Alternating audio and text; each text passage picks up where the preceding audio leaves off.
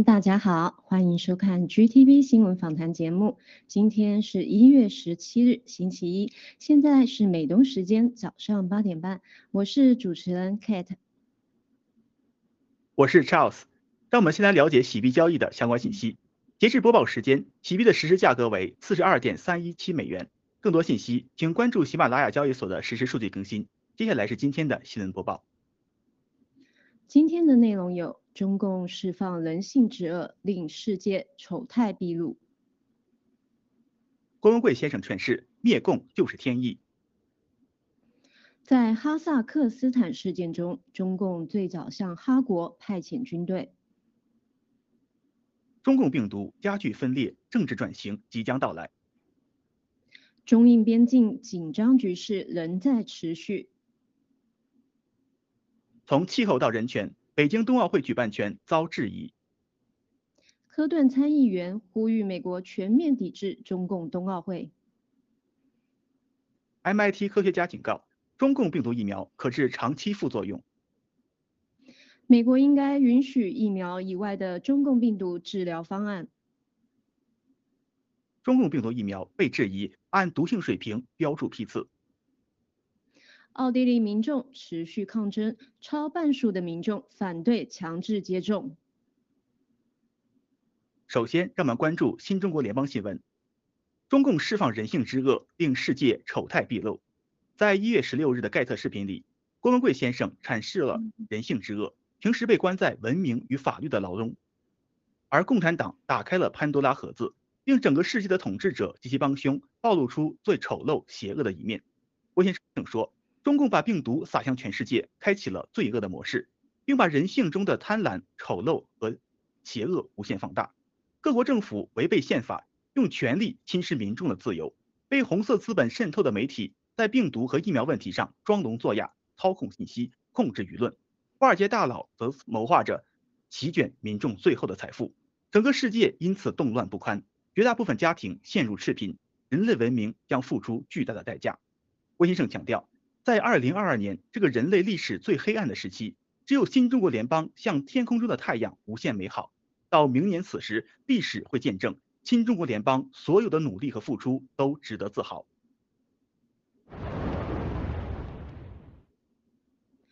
郭文贵先生诠释：灭共就是天意。在一月十二日的大直播中，郭文贵先生用个人经历和感悟诠释了灭共就是天意。郭先生谈到，天意没有偶然，永远要相信天意。新中国联邦人不流一滴血，没有任何暴力。在过去五年里，团结亿万战友，唤醒国内无数有良知的人，这是天意。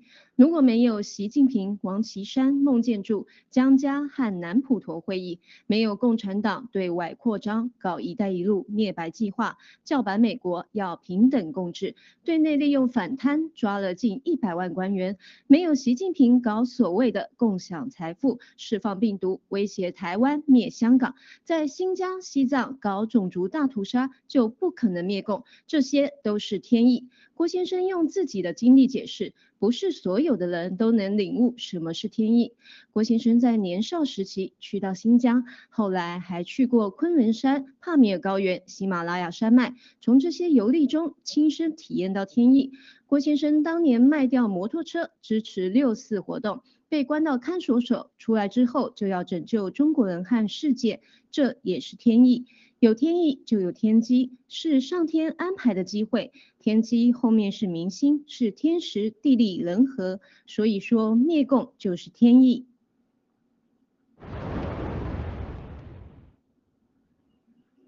在哈萨克斯坦事件中，中共最早向哈国派遣军队。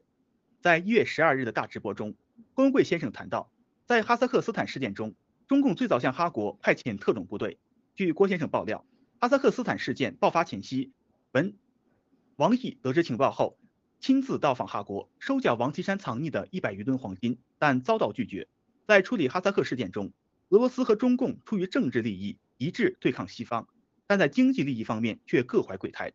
中共在事该事件发生后，第一时间派出一千一百名雪豹突击队成员，帮助托卡耶夫平息国内动乱。作为利益交换，要求托卡耶夫不但要归还一百余吨黄金，而且必须支持并出席北京冬奥会。俄罗斯出兵支持托卡耶夫的目的，则是要控制哈萨克斯坦的油路，借机干掉乌克兰。中俄对哈国联合出兵，就是叫警告西方，上合组织联合出兵的合法性适用于世界其他国家。让你来进部队，中国是第一个到的援援助部队。托卡耶夫一看，哥们儿，你别动，黄金你拉走。援军呃，联合军队也在这儿，咱是上合组织。俄罗斯一看，喂，你我也上合组织啊，发起人，你别你一个人去，我也得去啊。他要控制油路，借机干掉乌克兰，同时把上合组织联合出兵合法性告诉西方，我能在这儿出兵，我也能到乌克兰，我能到任何地，政治上、军事上、经济上、个人利益上，这是一个。中共病毒加剧分裂，政治转型即将到来。一月十五日，盖特消息，史蒂夫·班农先生近期接受新中国联邦媒体采访，他认为中共病毒恶化了现有分歧，但是为主权和民主而战的民众正在获胜，而且全球政治转型即将到来。班农先生说，中共病毒疫情加剧了国家主权和全球主义等社会矛盾，而全球主义与中共为伍，而且大规模强制接种中共病毒疫苗的后遗症会进一步加剧社会分裂。但是这种分裂并不是最坏的事情，反而表明有相当一部分人不愿意向独裁屈服。事实证明，为民主自由而战的人们正在获胜。班农先生透露，今年秋季，美国将迎来政治巨变，美国共和党将被重新塑造为工人党，并且将取得压倒性胜利，世界的政治方向都会改变，一致把消灭中共作为首要目标。Totally infiltrated. They've infiltrated Wall Street. They've infiltrated all the corporations. They've infiltrated this city. They're the greatest existential threat this republic has ever had, and there's not even a close second. No. Nazi Germany and the Soviet Union in a combo platter are not as big a threat as the Chinese Communist Party controlling China today. Thank you. 接下来是一组国际新闻：中印边境紧张局势仍在持续。一月十六日，盖特信息，据印度媒体报道，印中正在举行第十四轮高级军事指挥官级别的会谈，其目的是解决两国在达拉克东部的摩擦。据报道称。 印度期待建设性对话能够促进争议问题有所进展，并坚持要求在拉达克东部地区的局势降级，特别是在德布桑和德姆查尔等地，大规模的军事集结仍在进行。在2020年拉达克黄金谷的冲突中，双方均有数人丧生。印度陆军总司令马诺伊马诺伊纳拉瓦内表示，战争永远是最后的手段，但如果需要印度，如果需要，印度将从冲突中取得胜利。If you recall the situation as it existed last January, I think we can say that since then there have been positive developments both along our northern and western borders. On the northern borders, we have continued to maintain the highest levels of operational preparedness while at the same time engaging with the PLA through dialogue. After persistent joint efforts, mutual disengagement has occurred at many locations, of which I have been telling you from time to time. So that uh, definitely is a very positive thing that has happened over the last one year. As we speak, the 14th round of the Corps Commander level talks are underway, and I'm hopeful that uh, you should see further development. 截至目前，印中之间已经举行了十三轮会谈， 但是双方都未能在会谈中取得任何进展。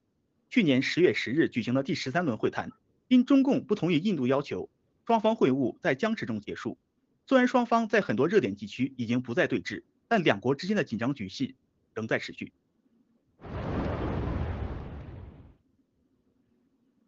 从气候到人权，北京冬奥会举办权遭质疑。当地时间一月十五日，《每日邮报》撰文质疑北京获得冬奥会举办权的合理性，称其从气候环境到人权都不能胜任奥运会的东道主。报道指出，北京冬奥会比赛场地不但极度缺乏降雪，而且周边环境恶劣。中共无视北京和张北冬奥场地周边地带经常性缺水的问题，为制造人造雪，使用四千九百万加仑的水。三百支雪枪创冬奥历史之最。郭文贵先生在盖特中转载该报道，并在盖特视频中揭露，中共不惜以污染环境为代价，释放一百万枚造雪弹来达到降雪的目的。中共的造假达到了世人无法想象的程度。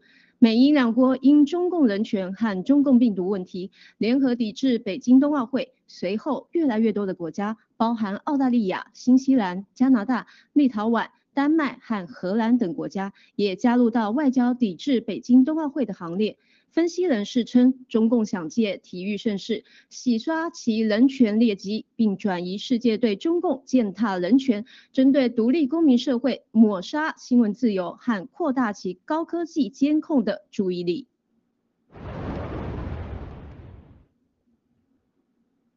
科顿参议员呼吁美国全面抵制中共冬奥会。一月十六日。郭文贵先生在盖特转发汤姆·科顿参议员的电视采访。汤姆·克顿是阿肯色州的参议员，他一直主张美国全面抵制中共冬奥会。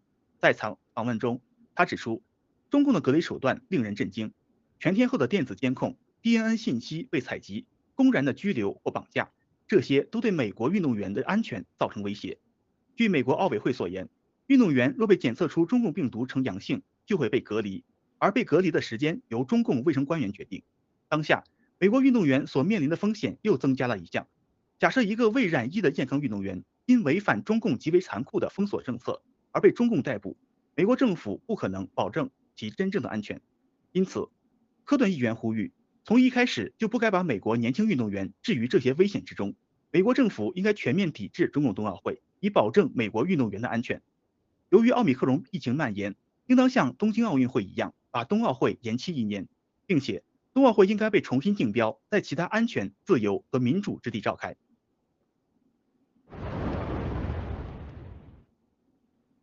以下是一组中共病毒疫苗和疫情相关信息。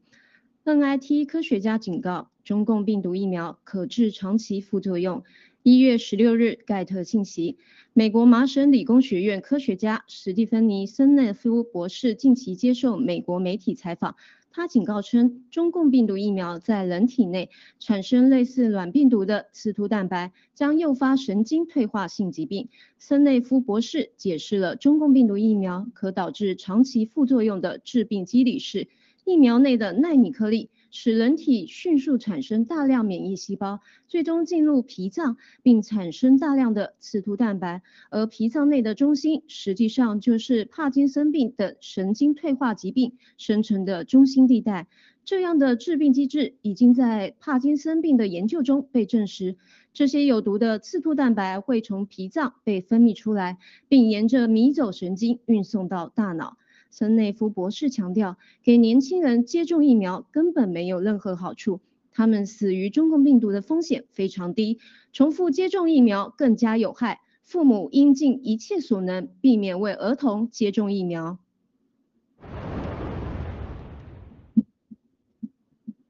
美国应当允许疫苗之外的中共病毒治疗方案。一月十五日，盖特信息，美国参议员候选人梅梅特·奥兹博士接受美国媒体采访时表示。中共病毒给美国带来极大破坏，美国正面临危机。同时，疫情使人们认识到，美国整个医学界的大问题就是正确的方法一再被打压和晋升。奥兹博士透露，他曾经捐赠二十五万美金支持哥伦比亚大学进行硫酸羟氯喹治疗中共病毒的临床实验，但是遭到前纽约州州长科莫强令禁止。他说，硫酸羟氯喹已经在全世界使用超过十亿次，而且是美国 FDA 批准使用的药物。硫酸羟氯喹被禁止用于治疗中共病毒，完全是出于政治原因和大制药厂的经济利益。美国人民根本不被允许接受此种治疗方案，因为他一旦他们发现有治疗的可能性，就可能不会再接受疫苗。奥斯博士认为，福奇就是医疗界的暴君，他与主流媒体有各种瓜葛，并利用媒体引导舆论风向。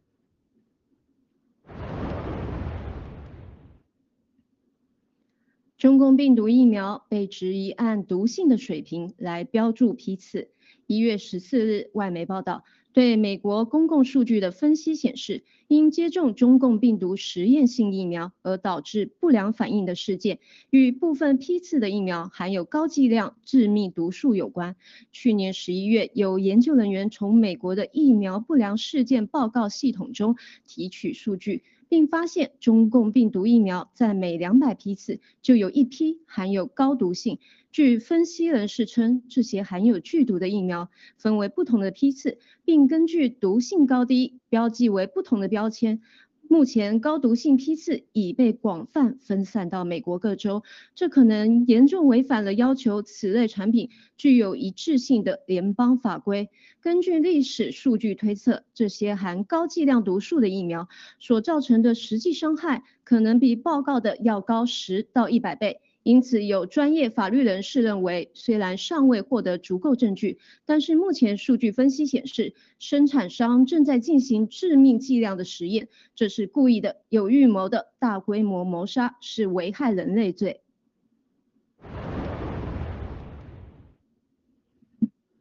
奥地利民众持续抗争，超半数民众反对强制接种。一月十五日。数千名奥地利民众走上首都维也纳的街头，抗议政府计划在下个月对所有人实施强制性疫苗接种工作。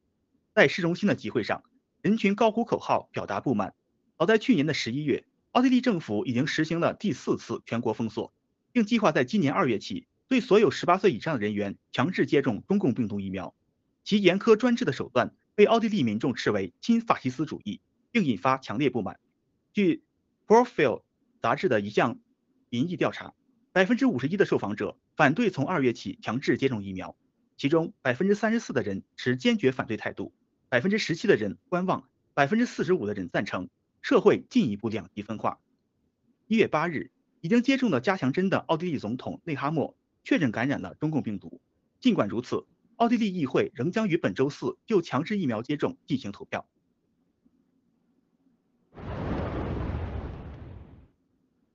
最后是特别报道，HBO Vice Isabella Young 的采访是对郭文贵先生有计划的诽谤。Part Eleven 新中国联邦创始人郭先生带领的爆料革命，向西方世界揭露中共 CCP 的邪恶，并多次发出警告，最终得到验证，展示了新中国联邦和郭先生的真实实力。HBO 采访郭先生的记者 Isabella Young，亲共背景证明。伪类是为中共工作的人，透过渗透来传播错误的信息。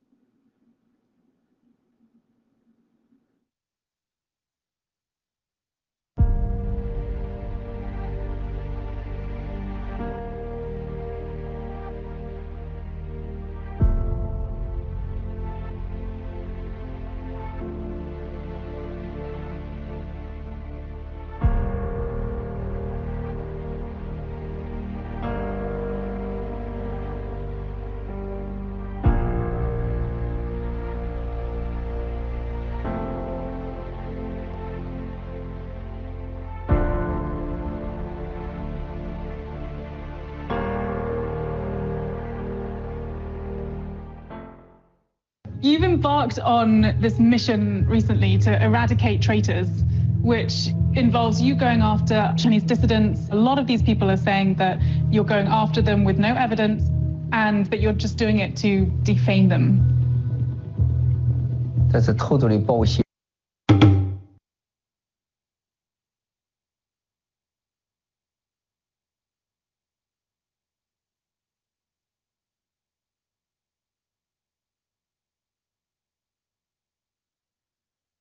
You've embarked on this mission recently to eradicate traitors, which you know involves you going after a lot of Chinese people, Chinese dissidents in the US who you claim are spies or traitors. You know, a lot of these people are saying that you're going after them with no evidence, you're going after them with no grounding, and that you're just doing it to defame them. You're doing it to people who you've personally fallen out with. That's a totally bullshit. You like listen another party talk about this, right? Very easy. American have a rule of the law. We can go to the court. It's the judge. Last four years, I have the, I I'm I'm in the court. It's how long? No one Chinese Miles Guo deposition case Guo Baosheng deposition case is Xia Yeliang. I win. First Chinese win in America in the court. I'm five days. Every day is 18 hours, 16 hours in the court. I'm I'm five days. I win. Do you see any any case talk about Guo reaper, liar, deposition, deposition? I all the win. Why you don't talk about this? I did, some people say, oh, there's a spy. They can sue me. We go to the court. Court doesn't make jobs. We are the people that follows the New Federal State in America, have the hundred of people that follows. They have the freedom. They have rule of the law. They know they have authority. Go to anywhere, purchase. Ba Bu Fu, Sha Sha Gong, and Guo Bao Sheng, and is the Bo Xun. Do you see the old guy? Last four years, how many how many times? No reason against me, attack me. Miles Guo never, never, zero time taking negative first the attack any outside Chinese, no one time. If you find one, you suddenly go to jail. I never taking negative first attack any Chinese. I always after they attacked me, rumor me, you never talk. No, so I ask, then I go to just my followers, they help me. They say it's not fair. Why you belong to follow the CCP, attack Miles school? This is the Chinese committee in uh, New York. They go to my downside police. They call the Reaper Guo go, go to the China. Why you never report? Then you never ask the question, where from the money? Who sent them come here? It's the six months, every day 200, 300 people, luxury, the bar, they purchase me. I do agree. I when I hate the violent, you know Isabella, and nobody violent with the any guy. It's all the bad guy. Even say I'm not bad, go to the court. Easy.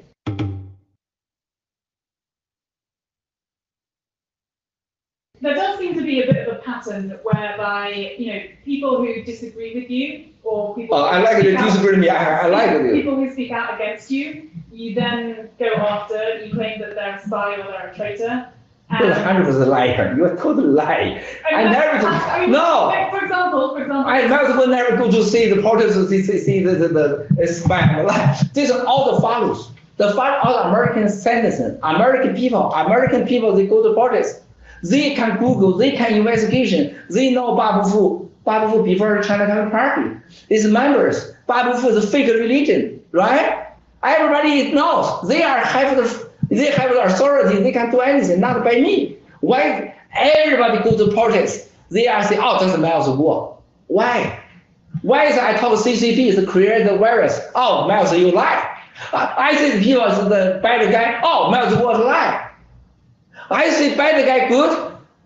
You say no, you lie. I say bad guy is bad, lie. But they told me Miles was very bad, reaper guy, liar guy. Yes, correct. You always suppose CCP.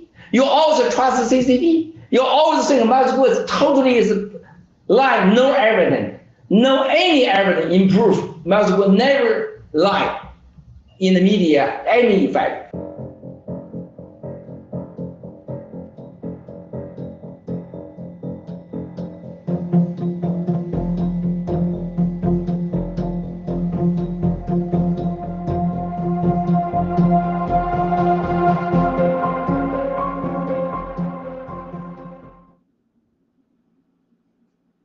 上就是今天新闻播报的全部内容，感谢大家观看。接下来有请文耀、文志为大家带来精彩的时政访谈，敬请观看。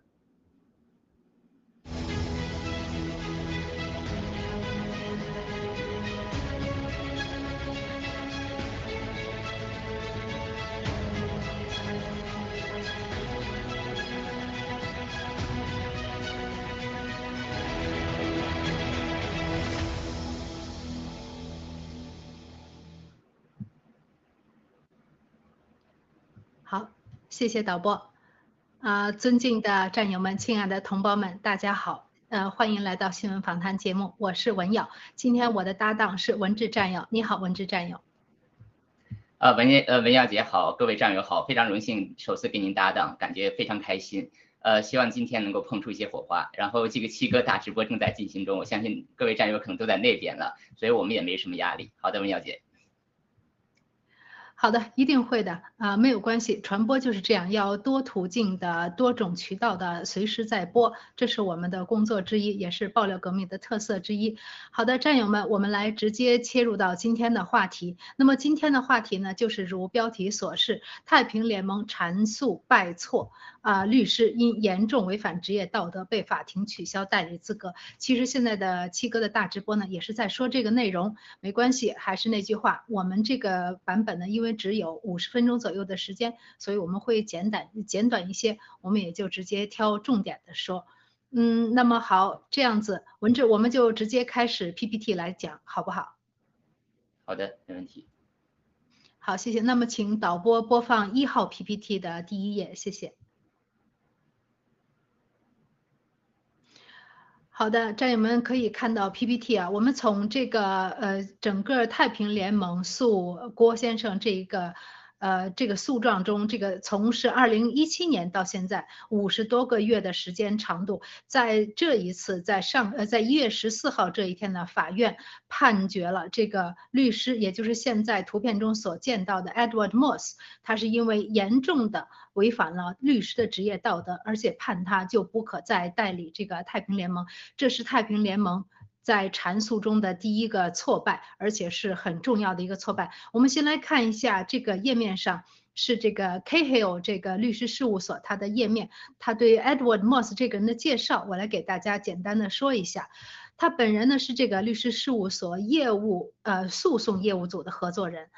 他是合伙人，他是一个经验丰富的出庭律师，代表公司和个人处理各种高风险的商务诉讼事务，重点呢是在这个证券反垄断和并购相关的诉讼。那么爱德华本人，他曾在全国各地的法院执业。呃，大家注意，他曾在法院执业，并审理过很多案件。爱德华，这是在网站中对他的评述啊，下下面这些话。爱德华本人，他是一位具有商业头脑的律师，他也代表一系列客户，包括金融机构、私人股本公司、航空公司、医疗保健和制药公司、技术供应商以及职业体育特许经营公司等等。那么，律师。行律师行这个律师行的网站上对他的评价也是，他勤奋工作，在具有挑战性的情况下呢，为他的客户提供的是实用性的建议和有利的结果。爱德华本人也保持着积极的公益活动，包括审理了三起公益性的案件。有关诉讼律师事务所和律师的权威指呃指南叫做呃基准诉讼，也就是呃 benchmark litigation，这是一个组织。将这个爱德华·莫斯评为是未来之星，他还被列入是反垄断、普通商业和证券诉讼领域的热门名单，被美国法律五百强认可。也就是大家可以从这个在呃律师行里面对他的介绍，可以说他头上是顶着很多光环的律师，也可以就是说是著名的大律师。他能被美国最权威的职业道德鉴定律师。裁定为是严重违反了职业道德，而最终被法院裁定取消他代理 PAX，也就是太平联盟的子公司的代理权。为什么呢？很简单，因为他蒙骗了法官。那么我们今天就在这里给大家讲一讲他是如何蒙骗法官的。就像郭先生在盖特上说的，太平联盟的官司呢，从二零一七年四月以来。到昨天，要到今天，也就是当时说的是一月十四日，二零二二年的一月十四日，我们获得了一次正义的判呃判案，历时四年多，五十多个月的坚持，这是怎样的勇气和意志？好的，我们下面继续来看看下一个资料，呃，导播麻烦你播二号 PPT，谢谢。这个我们先跳过，等一下讲到，请播二号 PPT，谢谢。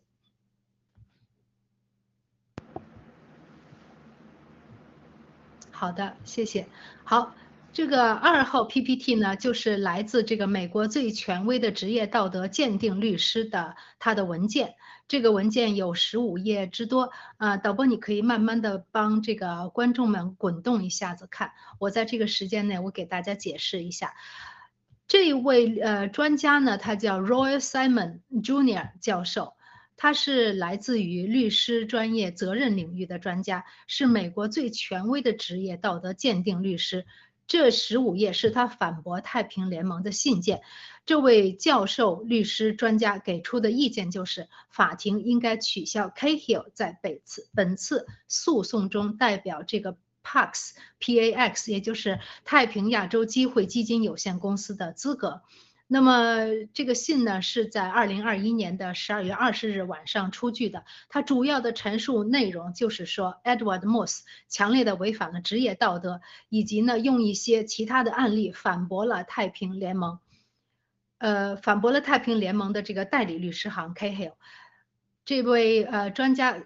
呃，Simon 教授有在这个信中陈述说，Cahill 是在共同利益安排的保护下，向郭先生索取并且接受高度敏感的机密信息，因此 Cahill 负责保护这些信息不被披露给第三方责任受托人，并且不得利用该信息对郭先生进行不利的行为。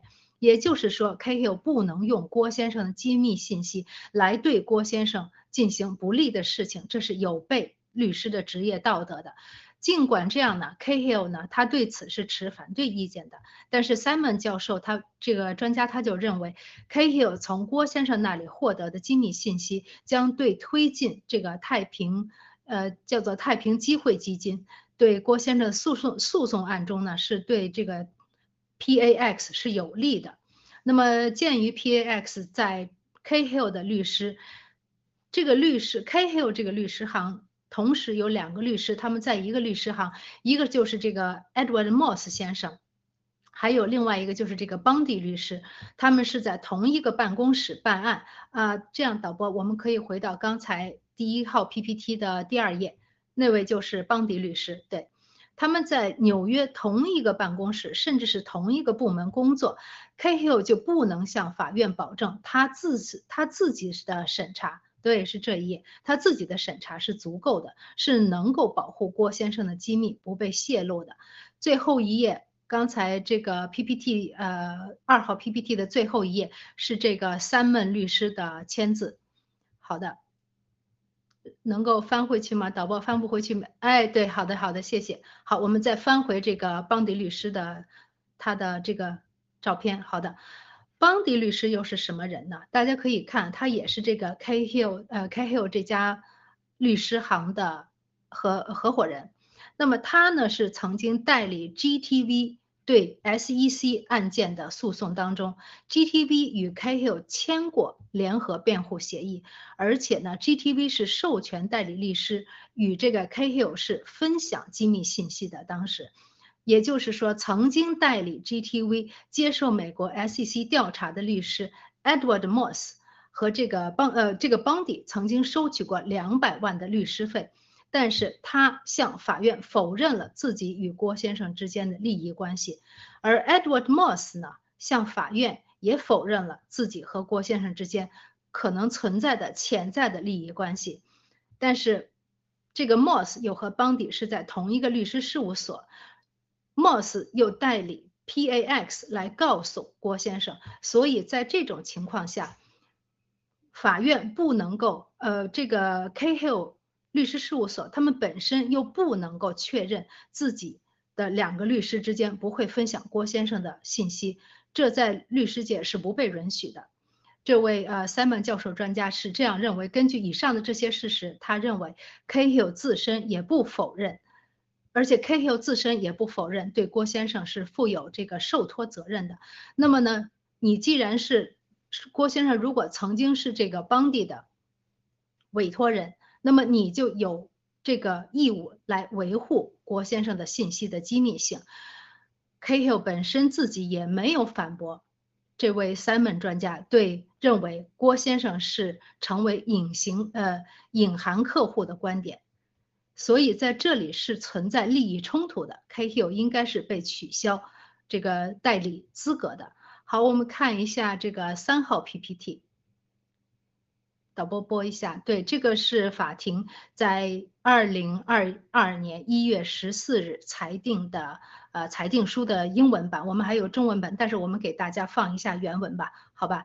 法法院就是在二零二二年的一月十四日做出了以下的裁定，我给大家大概翻译一下，法院通过了关于零二一号动议，就是被告郭浩云要求取消原告律师 K Hill。资格的动议，零二二号的动议就是非当事人 Lam Capital LLC 要求撤销原告的传票和零二四动议，这个 GTV Media 要求介入并取消原告律师 K Hill 的口头呃呃 K Hill 的资格的动议。好，我们这样子来看一下，文字战友，以上呢是关于这个。呃，Cahill 律师 Edwards Moss 和原来的 GTV 的代理律师 Bundy，呃，可是后来这个 Edward Edward Moss 又加入了 Cahill 这个律师事务所，所以存在着利益冲突的两个律师在一起工作。那么他们同时又又要这个这家律师行又要代理。太平联盟诉郭先生的状，所以这里面是存在着严重的利益冲突的。来分享给大家分享一下你的观点，好，谢谢。好的，非常感谢文耀杰精彩的分享。呃，首先我再补充一下，其实不只是这两个人了，因为我看了那个诉状，就是不叫诉状，就是那个 Simon 那个专家，道德专家，他写的那个大概十几页的这个这个应该是反诉的一个文件吧。但其实最后的几条里面提到是多达二十三个，实际上有二十三个律师当时受，就从 c a p i o 这个律所受雇于 GTV 还有 Saraka 来帮我们打这个 SEC 的官司，所以说都在纽约，所以那个结果大家可想而知，实际上想要避免是很难的。那这个律信写的是非常精彩的，我没有看所有的，因为太长了。那我看了其中一条是非常睿智的，他提到就是说。你们之前，你们说你们有这种方法可以屏蔽，比方说就是你们可能随便有任何的规则吧，但是你们自己已经违背了你们自己这个说法，什么意思呢？他找到了他们自己现在已经有的一个漏洞，就是这个官司里边，咖黑有自己做了一个泄密的一个事情。他们直接把一个没有编辑的一个这个长达十五个小时的这个原版的文件直接上传到了网上，所以那个人非非常睿智的说，你们 c o p y 我任何一个人只要是错误我的手手指点一下，我就可以得到解密的信息，可想而知你们的这个所谓的保密系统是多么的烂，所以我觉得这个先生是非常了不起、非常睿智的。那我想多说一个点是在哪儿呢？就是我之前其实对这个事情就是认知是非常肤浅的，我不是这个法律相关的人士嘛，所以我看了一个叫做非南非燕战友的他的一个盖特信息，然后我跟文耀姐讨论，我觉得他是非常睿智，所以在这儿跟大家分享出来，我觉得可以帮助大家理解这件事情它的意义所在和为什么这件事真的是严重的违反道德，这个他们的这个。呃，职业操守的这样的一个行为。那么简单来说，实际上大家知道，律师实际上最关注的就是职业道德、职业操守，因为这个是金领行业，而且这个影响是他是法律的代言人嘛。那所以对于律师职业操守是有一本书的，但是我们不去细聊，核心就是两个点，一个就是保密，对吗？你毫无疑问，任何的这个你的代理人，任何的这个被告、原告，你去代理的，他给你分享的任何信息，你一定要替他保密，这是毫无疑问，这是最根本的一个点。那除此之外，就是利益冲突，就是我们现在要讨论的，就。只要你涉及到了另外一个案件的时候，你原来的任何有合作方，只要有这种代理关系的话，你不可以把原先的那个代理关系获得的任何情报信息，然后私密信息，然后用在新的这个官司上，这是毫无疑问的。所以这个点核就核心就在这儿，就是这个先生就是很睿智的给我们提了一个醒，就是这个 Edward Moss 这个先生，他之前是在美麦斯另外一个律所干了十年之久，突然刚巧不巧在二零二一年十月份跳槽，其实也不是跳槽，他们是一种合作。有关系我们不知道具体的这种合伙人的机制，他来到了这个叫 c a f i o 的这个律所，也就是二零二一年十月，结果二零二一年十月二十五号，我如果没记错的话，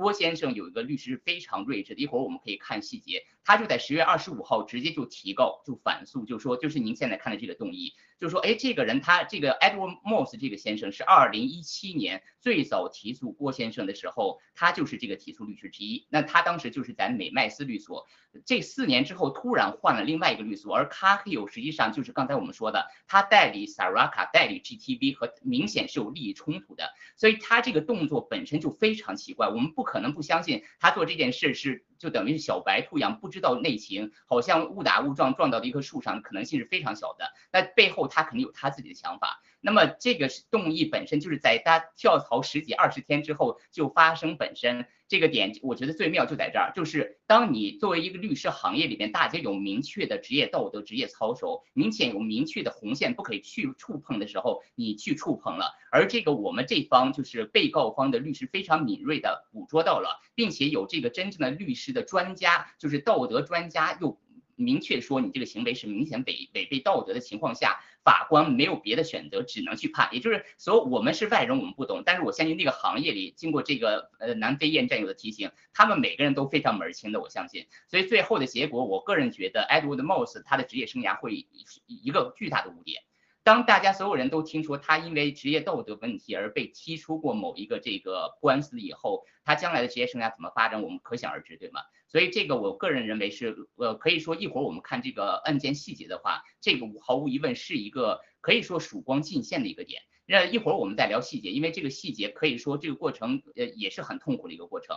所以我个人认为今天晚上七哥大直播是会非常精彩，因为他会播就是给我们预测未来会怎么走，这其实是我们关心的一个点。我认为还在路上，我认为才走了半程，所以这是核心。好的，文小姐。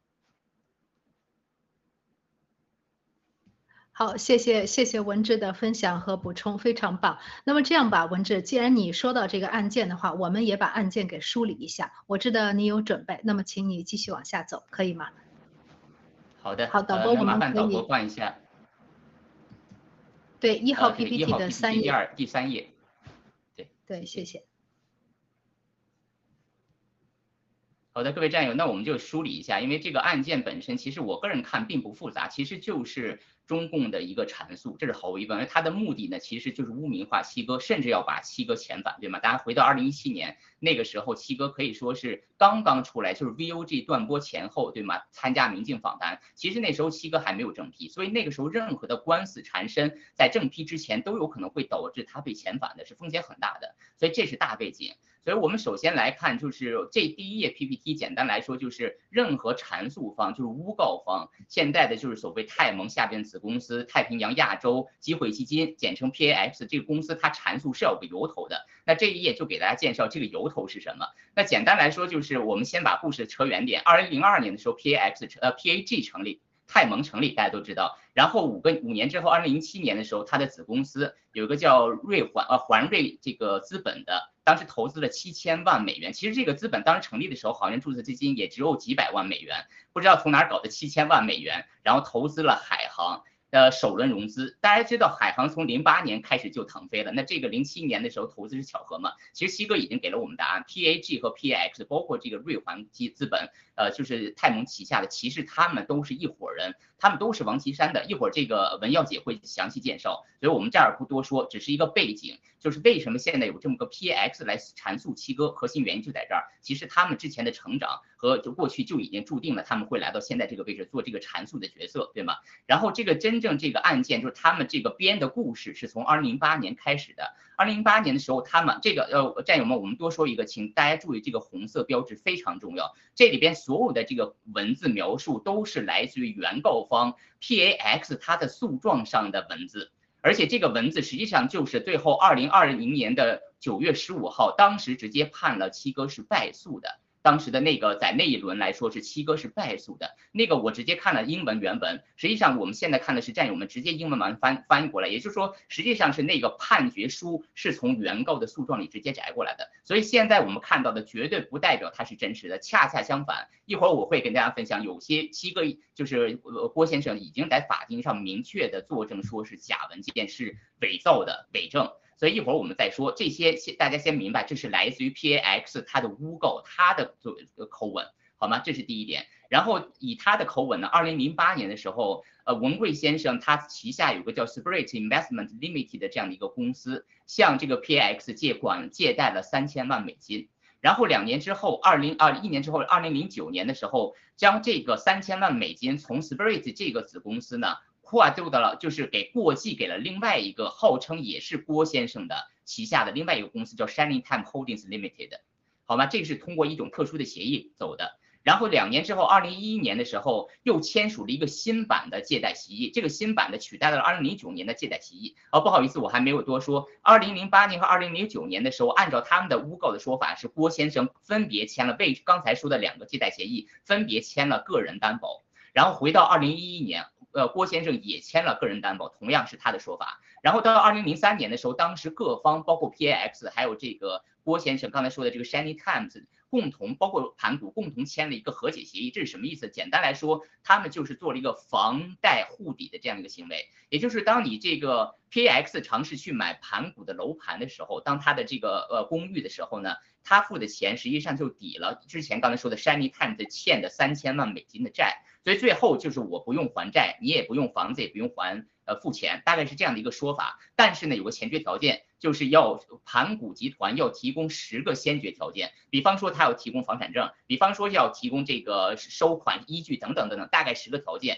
那么这个十个条件，当当时签约的时候，二零一三年的四月份是第一版的这个所谓和解协议，实际是二零一三年的六月份就到期的。所以说这个当二零一三年六月的时候，并没有满足条件的时候呢，这个和解协议又续签了四份。又就是延期了四份，简单来说，一直延到了二零一五年的六月，所以这个到二零一五年六月盘古的那个实际条件还是没有达成的情况下，这个终止协议就终止掉了，从而又回到了刚才说的二零一一年。文贵先生、郭先生签的那个所谓的个人担保，好，最核心的点，战友们来了，这是刚才我说的，就是他诬告，为什么说呃文贵先生欠了他就所谓八千八百万嘛，那就是三千万，后来加了各种的利息嘛，最后到了八千八百万，核心点在哪儿呢？就是他认为呃就是郭先生根本没有还钱嘛，这是他的认为，但是。核心点来了，就是郭先生直接在法庭上，因为我看的是原版的文件嘛，直接在法庭上说，他们提供的各位战友一定要记住，二零一一年提供的这个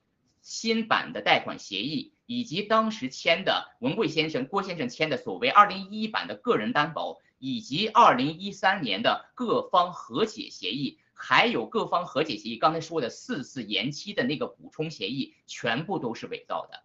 至少签名都是假的。至于那正文，因为那个那个没有那么详细介绍，所以这就是核心。他们提供了假文件，但是很遗憾的是，二零二零年一会儿我们看到下一页，我们就知道，很遗憾就是七哥呃郭先生直接在法庭上就说了，明确作证，并且提供了真实版的文件。但是呢，当时法官直接忽略掉了，而是以另外一个由头说，那个文贵先生这在这件事情上，我们不能去认可你的任何的这个。就是你反诉，就是反诉对方提供假文件，反而我给你了一个叫司法禁言，就是说关于这个假文件本身，你再也不能再做任何提高了。所以这个当时是非常震惊的。所以我们呃导播麻烦您放到第下一章，然后我们就可以进进入到这个故事是核心。也就是说刚才这一遍，对这一版我们是核心是跟大家讲的是这个故事的这个阐述的由头嘛。那么真正的这个就是阐述的重要时间线是这一版。那这个版其实开始大家知道是四幺八，四幺八实际上就是四幺九的前一天，不到二十四小时，这个阐述时间点就无比的蹊跷，大家现在都明白了。如果当时来看的话，可能还说巧合吗？现在我们当然不知道，绝对不是巧合。而且一周之后，这个财新胡舒立直接就发了这个。呃，文章就说这个七哥，呃，郭先生在美被诉，然后欠八千八百万，甚至房子要被收回，这些明显是组合拳。那多说一个四幺八，大家还知道还有个红通嘛，对吗？以此类推，所以都是一个明显的组合拳。好了，核心点就是四幺四幺七四幺八的时候，他们 P X 正式提告了，交给了美国南区呃纽约南区法庭，对吗？然后在这个二二零一七年二零一八年之间，七哥其实说过，他们提供的。有三次尝试让七哥叫郭先生去就是还款的这样的请求全部都败诉了，也就是二零一八年到二零一七年间，实际上他们是不断的从事尝试，不断的失败的。但是之后呢，他们就提供了刚才这个我们提到的几份伪的材料。而这个伪的材料最后竟然被法庭最后是认可的，所以二零二零年九月十五号是个关键时间点。二零二零年的九月十五号，我看的那个就是所谓的当时的一个判罚的这个书嘛，他否定了郭先生在法庭上直接的认为刚才我说的提供的二零一一年和二零一三年的数份文件都是伪造的这个法律的文证明，而且提供的真材料也直接否定了。同时呢，他肯定了，也就是他认为原告的诉讼是有道理的。所以这就是为什么二零二零年十二月份的时候，直接判罚了七哥要还四千六百万美金。同时再加上从二零一零年所有的利息加在一块儿大概八千八百万，所以当时实际上大家如果有印象的话，二零二零年末的时候，西哥有一段时间曾经提到过这个事儿，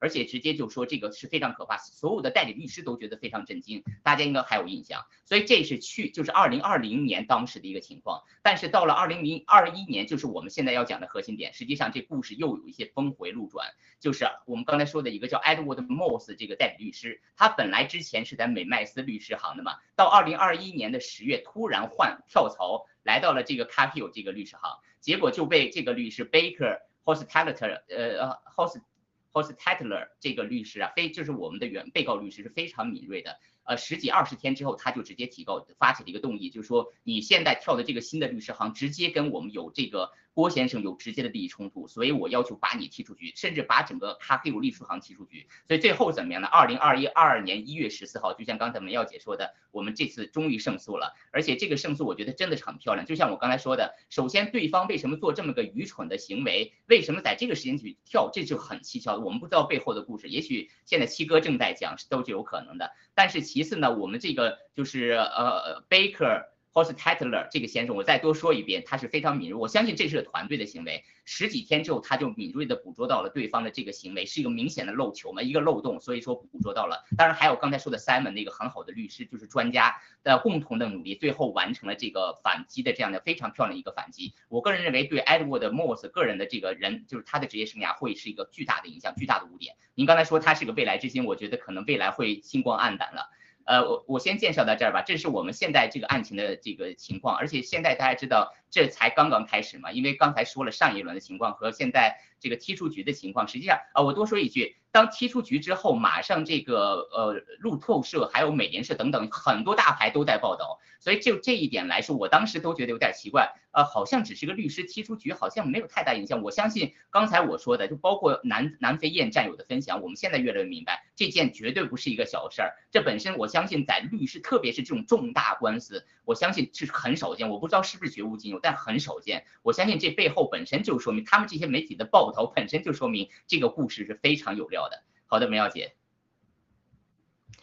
好的，感谢文志的分享啊，非常精彩，鼓掌啊，非常精彩，是这个时间线说的非常的非常的清晰，而且非常有重点啊。好，我们就把这个 PPT 呃 PPT 先留在这儿，这个导播谢谢啊。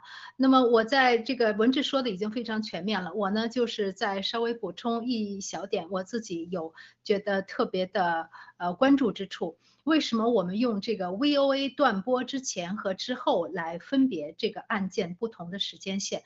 很显然，为什么这个太平联盟这个诉状之升起之最初的原因，就是因为郭先生要爆料，中共想用这种呃法律超限战这种阐述来让他闭嘴，就这么简单的一个道理。如果你要爆料，我就把你怎样怎样，这就是中共这种黑帮犯罪集团的一项的手段而已。呃，至于刚才这个呃，这个文志一直在说这个时间线啊，我有呃，我有也也有捕捉几呃几个时间线，比如说在这个二零二一年四月十九日这个郭先生的直播当中呢，他就曾经提过，在多次的这个法庭问话中。原告方无一人指出盘古未偿还贷款，这就是刚才这个文志提出的。其实这个案件反反复复有好几个来回，从他们被这个抓住，呃，从他们从七哥呃反驳他们所提出的这个证据的协议说是完全造假，到他们本这个 PAX 这个被告方自己的一一些互相矛盾。呃，这个在在太平联盟案件的初期呢，美国法院在二零一八年实际上是三次驳回了太平联盟的起诉的。但是由于太平联盟不断的阐述，他又拿出了更多的所谓的协议，就是像刚才这个文志也提过的。但是郭先生否认签署过以下的四项协议吧，一个就是包括二零一一年的这个贷款协议，还有二零一一年的个人担保协议，二零一三年的和解协议。等这个四份四份协议协议都是伪造的，而且是律师通过专家认定，找到鉴定机构。呃，七哥当时有说，我那个签字完全是他们伪造的，而当时呢，PAG 也承认从来没有见过我签署的合同，这也是在二零二一年四月十九日的直播当中，呃，七哥就已经陈述的。那么法院呢，是在二零二零年的九月十五日就以郭先生在案件初。并未质疑原告这些协议的真实性为由，否决了郭先生提出的反诉。刚才文志也有提到啊，所以这个案件是反反复复很多次，而且呢，在同年的二零二零年的十二月二十八日，还判罚郭先生支付罚款。在那个时候，案件对郭先生是极其不利的。就是在这个二零二一年的十月二十二日，刚才文志也有提出啊，这个郭先生的代理律师就提出，原告的律师这个 Edward Moss，因为他转换了律师行，来到了这个曾经代理郭先生的律师行，做做了这个律师行的合伙人。那么同时，他来到这个 Cahill 律师行，他又去代表被告方来告郭先生，这是不可以的。这是存在着重大的利益冲突的，你不可以代表代呃太平联盟来告你曾经的这个委委托人，所以为什么说被以这个道德规范严重违反律师道德规范踢出局，在西方的法治社会是一个很大的事情呢？就是因为诚信二字，你做律师的，你如果没有诚信，你做律师的，你尚且造假，你尚且。知法犯法，这在西方文明社会是很大的一件事，和中共国的吃了被告吃原告是天天壤差别的两件事。好的。而且呢，这个 Edward Moss 这个呃律师，他的呃非道德行为也包括多次提供这个虚假证据，而且 PAX 还伪造了各种文件，是伪造了刚才七哥有提到的这个七哥的签字。那么我们就要说了，太平联盟为什么要使这么大力气来？诉讼郭先生，他和中共有什么关系？他和吴征有什么关系？和中南海，呃，和这个，呃，对中南海和这个海航有什么关系？等等等等。我们现在可以来回顾一下这个二零一八年郭先生曾经的爆料内容。好，导播，我们请播到下一页，谢谢 PPT 的下一页。好的，我们这个收集了一个，我们制作了一个简单的关系图啊，有一张更大的那个关系图，这个可以说是这个。原来那张大关系图右上角的一个小部分，我把它放大了。大家有看到这个太平联盟的这个集合集合组成部分，可以看到这个左上角的第一个这个白人呢，他叫 Host，呃，Geik。他是太平联盟投资集团的第一创始人，他旁边的 Chris 这个人呢，就是 PAG 的二号人物。那么他在旁边的第三个人呢，就是正义。七哥在前一些时间曾经贴过这个人的照片，他们是当时在这个盘古一起吃饭，跟七哥穿着便装的时候一起有拍照的。这个正义呢，他实际上就是国家安全部的，他是核心人物。在二零零七年的时候呢，PAG 他投资最大的。也就是当时道国财富集团最牛的这个海航，在这个海南的三亚的投资叫做凤凰机场，曾经一度达到了百分之百或者是百分之七十的股份，就是通过这个 Ian Chen，也就是叫正义的这个人来做的，还有这个 Chris 二号人物，呃，还有就是 PAG 的联合创始人 Host 这三号人物，三个人物。来一起做的，当时的陈峰呢，还有王健是全面运作。当然呢，中间的运作人就是王岐山。王岐山当时是从海南当书记，呃，已经是回到呃北京了。这个是所有这些运作都是王岐山在背后帮助他们的。当时的泰蒙呢，也就是所谓的泰蒙投资集团，只有几百万美元的资本，就投了海南三亚凤凰机场，以及旁边弄了上万亩的土地。这个 Host 大家知道，这个人他后来是被家暴被判刑了。名义上说呢是离开了太平联盟，但是实际上他实际上还是太平联盟的背后老板。他是一号，二号是 Chris，现在又去了这个王岐山的嫡系叫单伟建，大家非常清楚单伟建了。单伟建当时是代表王岐山去的。那么事实上呢，太平投资集团从第一天起的成立，就是因为王岐山第一天成功的项目就是海南三亚的凤凰投资，第一天投资的目的就是和王岐山的生殖器、国家的利益捆绑在一起，第一天的计划也就是这个盗国贼的计划之一。太平联盟的子公司呢是 PAX，叫做泰盟亚洲机会基金，是跟这个海航的关系呢，以及香港的基建，是整个三亚各种公司的基建和海航洗钱的是关键的上市公司。大家可以看到呢，它是一个封闭式的基金。看到它的股票值多少钱，从一个几乎跟海航一样的零开始的企业，突然间就变成上万亿人民币的企业，而且绝大多数全都交易都是跟海航的，而且在这些交易当中，不但跟海航，更是夸张的是，PAG 的老板竟然是前德国副总理菲利普和菲利普的家人，还有默克尔，还有代表海航在欧洲大量并购的重要的投资人和代表人。所以大家有看到这个图的呃左下角就是这个前德国副总理菲利普，那么菲利普其实呢也是和这个呃王岐山的家人和和和应该是他叫姚姚姚姚明山的姚明伟的儿子，对，也就是和姚庆的同父异母的兄弟是姚庆嘛，嗯。总而言之，这个泰蒙呢，实际上就是香港版的海航。那么泰蒙投资呢，实际上就是王岐山洗钱的钱庄，他接管的地产和公司都是海航的下一手。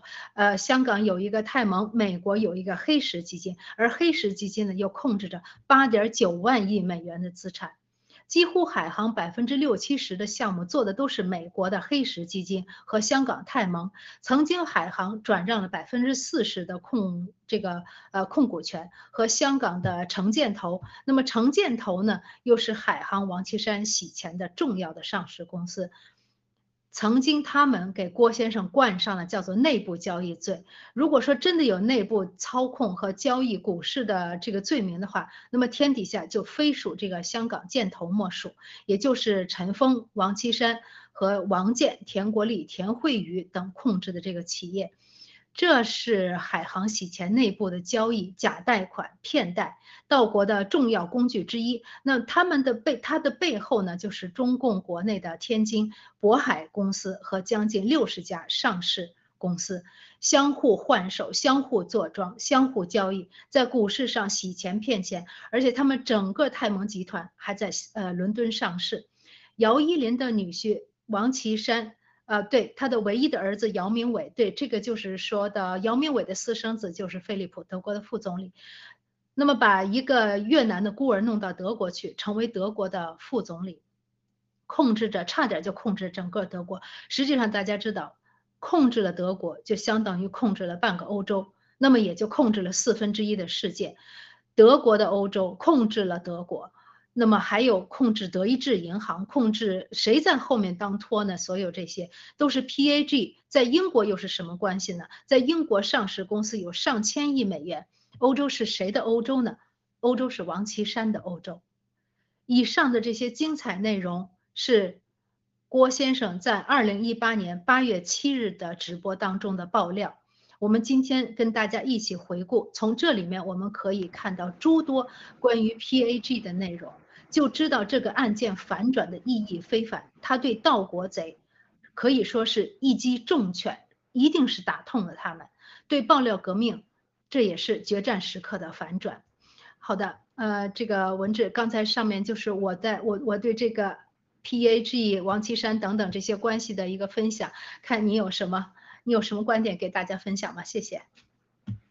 非常感谢。那个说实话，这个七哥最开始爆料的时候就报海航嘛，其实那个时候对这个真的很懵懂。我现在呃通过您刚才介绍，然后再回忆七哥的这个，我现在有一种感觉，不知道这是瞎猜的。我感觉海航最开始就是个托儿，它其实就是把国内的这个钱。呃，通过外保就是内保外贷啊之类的方式，就是国内疯狂贷款，那钱实际上都流到了海外，通过什么方式投资、合作、并购等等，对吗？泰蒙实际上七哥说了，二零二二年承认成立之后，实际上就是王岐山开的，本来人家开好的。我个人感觉就是您刚才说的非常对，海航就是香港版的这个，不是那个泰蒙就是香港版的海航，但是呢，我觉得泰蒙可能是优质版的海航，而海航呢是破烂版的这个自己。所以为什么海航现在倒闭？我个人认为王建、成。其实就注定一定会倒霉的。因为如果真的要就是有一天中共经济不好的时候，显然海航这些集团就是先被扔掉的。但是换换了个马甲到海外的话，泰蒙和黑石集团，他们这两个还是非常厉害的。所以这就是为什么泰蒙现现在作为就是就是叫什么来着，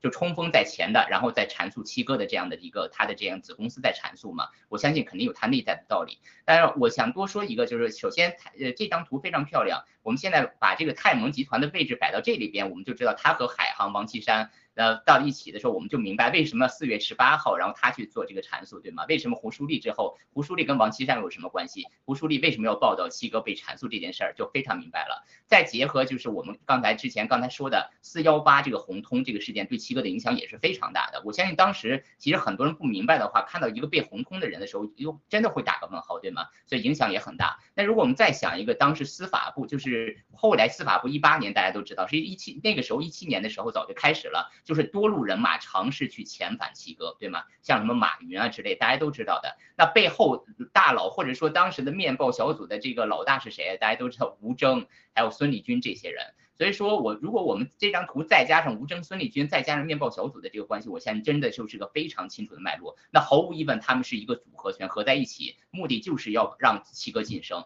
就不让他再去爆料，让他人间消失，所以是非常阴损的。所以我建议那个那个文耀姐，我们现在这个时间，不如我们一块来回忆一下，因为二零一七年，当我们看到吴征那么就是非常嚣张的，可以说什么代表党中央、代表国家，对吧？然后宣判你什么什么这种感觉的时候，当时真的是觉得非常。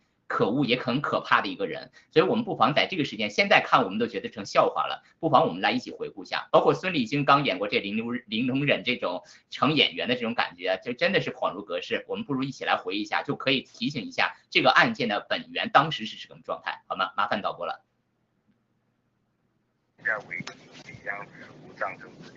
嗯。同时，专案组会对你本人和你儿子郭强发出国际红色通通缉令。嗯，好。专案组已经将你在国内的各项资产情况，嗯，和各种行为已经初步的查清。嗯。第三，抓你家人，主要是因为他们已经触犯法律，涉嫌犯罪。嗯。也是因为你迟迟没有回来配合调查，才才对他们采取了强强制措施。如果你配合调查，嗯。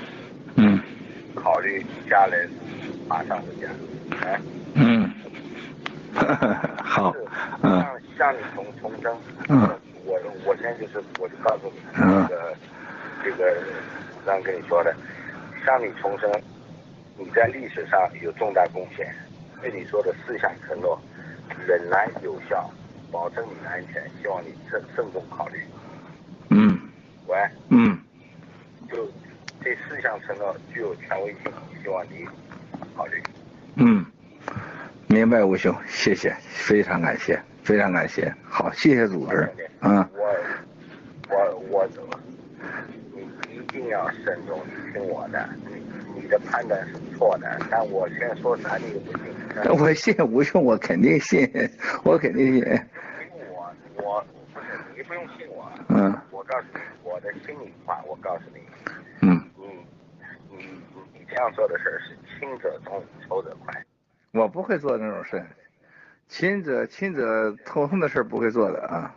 但是这回挺好，这回这回这回组织上把我家人不都抓了吗？把我家人都审审，看看我们家人有什么事儿，这是一。第二看我资产有啥问题，都去了解了解，挺好。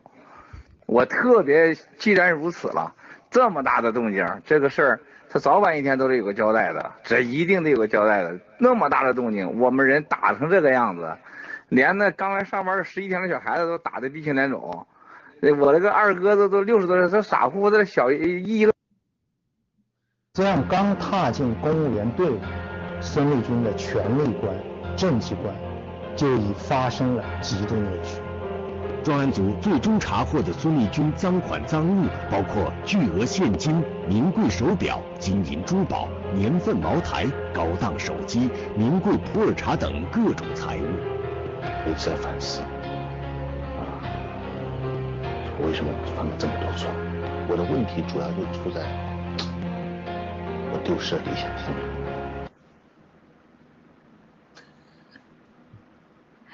呃，对不起，我也笑场了。我实在是看孙丽君这个表演，我实在是觉得太好笑了。而且，呃，在央视啊，怎么说？一个曾经安排别人电视认罪的家伙，今天居然在他安排的舞台上，自己 也去出演了一场，真的是好笑。这个撵肉机。真的是觉得，而且他的那个样子，说什么我我我我失去了什么理想和信心？他们曾经有过吗？魔鬼怎么会有理想和信心呢？呃，好，文志你先说，谢谢。呃，没有，您啊，那个 对我完全认同，因为这个片子我已经看了好几遍了，真的是很可乐，也很可悲了，就像您说的。那我觉得就是核心点，就是孙立军这个人真的是恶贯满盈。我觉得他对他来说，真的死一万遍都不都不为过，因为他手上沾了无数人的鲜血。像那个就是比方说活摘器官的，大家都知道，然后新疆的，然后台新疆呃香港的，然后包括那个缅甸这些，对吧？当时说黑吃黑这些，其实跟他都有直接关系，他是直接的刽子手。但是通过这样一种方式，真的让人觉得很担心。为什么呢？中共的这种体制如果不灭的话，类似的比他更狠的人肯定都在路上等着呢。很简单，后继者如果说比他还仁慈的话，怎么当他的后继者呢？所以从这个角度来说，真的是很可怕的一件事儿。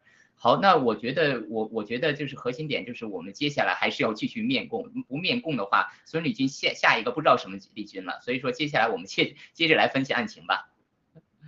对，好的，没错。回到案情啊，这个案情呢，实际上我认为它是事关这个美国司法和中共国之间司法界的最黑暗的一面。实际上，它已经引起了全世界业内人士以及一些政要的关注。有名的这个律师事务所和这个律师严重的违反律师的职业道德。呃，七哥也说过，他绝对不会是呃只有在这一次一次事情上是这么做的。而这个太平联盟 PAG 对郭先生的诉讼呢，最早是由这个叫呃 O'Malley 这个律师事务所的律师在二零一七年发起的，在节目一开始这个文志也有说到这一点。那么这个 Edward Moss 这个纽约诉讼律师呢，他是曾呃曾经就是在二零一二零二一年的十月份，我们说过他是离开了这个呃 O'Malley 回去到这个 Cahill 律师事务所，而仍然继续代理这个太平联盟的案子。那么郭先生就是和这个 GTV 的这个 SEC 这个官司，呃，当里面就有指出，因为 Edward Moss 曾经也代理过这个 GTV 接受，呃，不是，呃，说错了，是这个邦迪啊，呃，和邦迪的这个代理律师是同一个律师事务行，存在着重大利益。那么其实呢，我们可以请文之下面和我们分享一下这个 O'Malley 律师行，它和中共又有什么关系？我们也找到了一些线索。好，谢谢。好的，呃，谢谢文耀姐，呃，麻烦那个导播放一下下一张 PPT。好，谢谢，非常感谢。好，美麦斯是律所，我我个人认为它其实只是个缩影啊。包括这个 Edward Moss 这些律师啊，其实对美国的司法渗透，七哥已经说过了，是无孔不入的，影响非常大。过去二十年可以说就是中共蓝金黄世界的这一年，那毫无疑问，律师行就是他呃蓝金黄的重中之重嘛，这是毫无疑问的。那么美迈斯这个律所，我们简单来介绍一下，它也是一个小一百多年的一个律所，一八八五年成立的。那么我查了一下，它这个律所最大的特点，它是个综合性的律所，它在二零二二零一一年到二零一六年之间五年是蝉联美国的。前十大的排第五的，就是所谓最综合性的律所，所以说它在综合性律所的来说排名是非常高的。但是如果说在它的总的营业额来说呢，并不高，它是全球第六十二位。所以说我认为它本身就是一个可以说是一个。非典型的例子，或者说这个典型的，怎么说都行，可以说是中共蓝金黄这个美国律所渗透律所的一个例子所在。那么我们就看它的脉络，就看得非常清楚了。他现在拥有大概九百名律师啊。那么其中他在一九九六年六月的时候就进驻了上海，二零零二年的时候进驻北京，再早点的时候，实际他在香港早就有分所。大家知道一九九六年进驻上海是什么一个概念吗？中共国接受外国律所进驻最早的是叫金度，是一九九三年。他是二一九九六年，可以说是极早的一批了。那么什么样的人可以在那个九十年代就到中共国开这个国外的律所？大家可想而知了，对吗？所以就这个时间点和他建立的三个地方，北京、上海还有香港这个布局来说，毫无疑问，它的影响，这个对于中共国呃蓝金黄互相的这种就是勾兑，毫无疑问是非常深的。那么有一个很重要的数据，就是二零二零年的时候，就像这个图表最后一百八十五个律所在中共国有开分支，这个是中共国认可的。大家知道，在中共国不是说你想来开就开的，是。是中国司法部要认可的。同时一定要和中国本地的律所合作，你才可以开出律所，就绝对不可以是你纯天然、纯外国的来，我们开律所是不接受的。所以可想而知，所有能开律所的这个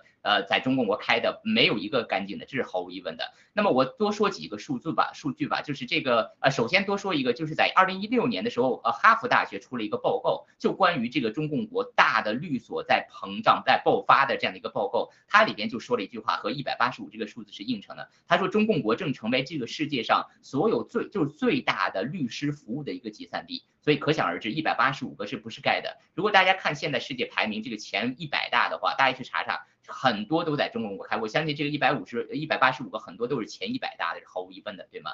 那么除此之外，七哥其实也给我们报过一个料，在北京和香港这些律所，包括上海，加在一块儿呢，他们每年可以赚的纯收益是五百亿美金每年。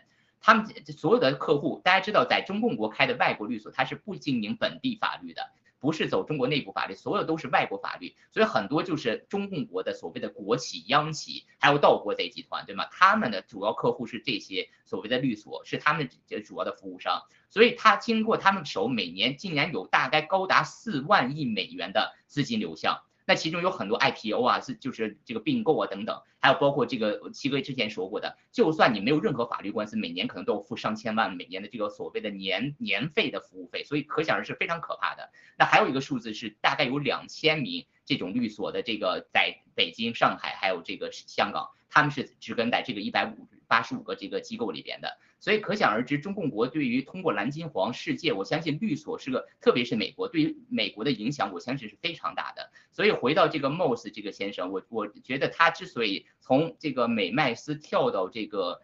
呃，Carhill 这件事本身绝对不简单。我如果我们是作为一个旁观者的话，我们可能认为他不知道是不是一不小心或者怎么样，这个我们不好推断。但是我们作为一个爆料革命战友，经过七哥这个四五年的这个熏陶，我们太明白了，七哥现在做的这件事是非常不容易的，因为对手是一一国之力，二十年的深根在这个美国的法这个法律界，所产生的这个影响力。如果七哥没有超长的，别说财力，如果没有超长的精力的话，其实已经败诉了。每每年就是不知道多少个官司，每次都是十几个小时的庭审，没有正常人可以挺过来。所以各位战友，我最后想就是结束之前想多说一句，我希望就是大家能够我们一起在这个过程中历练成长，因为这个过程这种波折实际上就是面共最好的战场。我认为法场法庭上的辩论，公开的辩论，恰恰反而是揭开中共假恶丑的最好的方式。就像这个 Moss 律师一样，我相信他是非常有才华的，但可法律面前是公正的，正义法律就是正义。我相信最后的法以法面共，就是把中共产党灭掉的最好的一种方式。好的，文瑶姐。好的，谢谢。那这个文志都已经把总结的话说出来，那我就呃补充两句吧，谢谢。啊，实际上的确是啊，这个旷日持久的官司呢，是在中国喉舌媒体它的海外大外宣以及它的这个社交大外宣的呃上面大肆宣传，还有一些打着所谓海外名誉人士，在这些黑手的推波助澜下，这个案子其实反而引起了美国社会对律师道德的关注，正是进一步佐证了中共在。这个文明社会各个方案呃各个方面的这个蓝金黄对美国的社会基石法律的渗透破坏甚至是控制，试想啊，大家试想，如果有一天美国也像中共国一样沦为警匪一家，立法和执法部分呃不分，而且呢行政呢是代替法规，律师呢是吃了被告吃原告，那么这个世界还有光明正义可言吗？所以七哥一直说依法灭共，那么但是依法灭共呢，又必须讲究策略。从这个美国司法部门公布的 Nikki Davis 以及这个布洛伊迪的案件当中，我们都有得知啊，这些人背后他甚至能影响总统，影响司法部，试图干预。那么这后面是怎样的一个力量呢？以一国之力来对付郭先生一人，只是因为郭先生站起来了，爆他们的料，而且要推翻中共。那么。同时，在这个案件当中，又动用各种这种肮脏的手段，不让郭先生的这个被告方来选择呃陪审团等等许多不正常、不平常的现象发生。布洛伊迪已经认罪了，这后面还有更多大佬级的人士，未来会一个一个的接受正义的审判。郭先生是在以其人之道还治其人之身，那么太平联盟的阐呃他的阐述反而就变成了他们现在自身的陷阱。证实了他们通过控制律师、控制法庭，从而控制美国的司法系统，进而影响美国的政局等等的这些罪恶的，对不起，罪恶的行径。那么中共这个体制之恶呢，又将自己是正在将越来越多的这个罪行暴露在世界的文明面前，世人呢就开始看清，与魔鬼为伍，终究会被魔鬼控制，甚至是推噬呃吞噬，所以出路呢也就只有一个，那么就是起来与之搏斗，与之较量，所以光明和正义最终一定会到来的。也就像郭先生在他的盖特里说的，这个案子并没有结束。他相信，最终这个案子也一定会得到美国法律和法官的公正判决。好的，战友们，今天我们的主要内容就呃分享到这里。呃，今天我们使用的一些资料呢，我们感谢。密翻呃翻译组的奔跑吧黄小鸭战友，以及墨尔本雅典娜农场的 Gisela 异族战友，还有火来飞飞南飞燕，以及这个来自正呃纽伦堡正义农场的 PPT 的制作人文彤战友。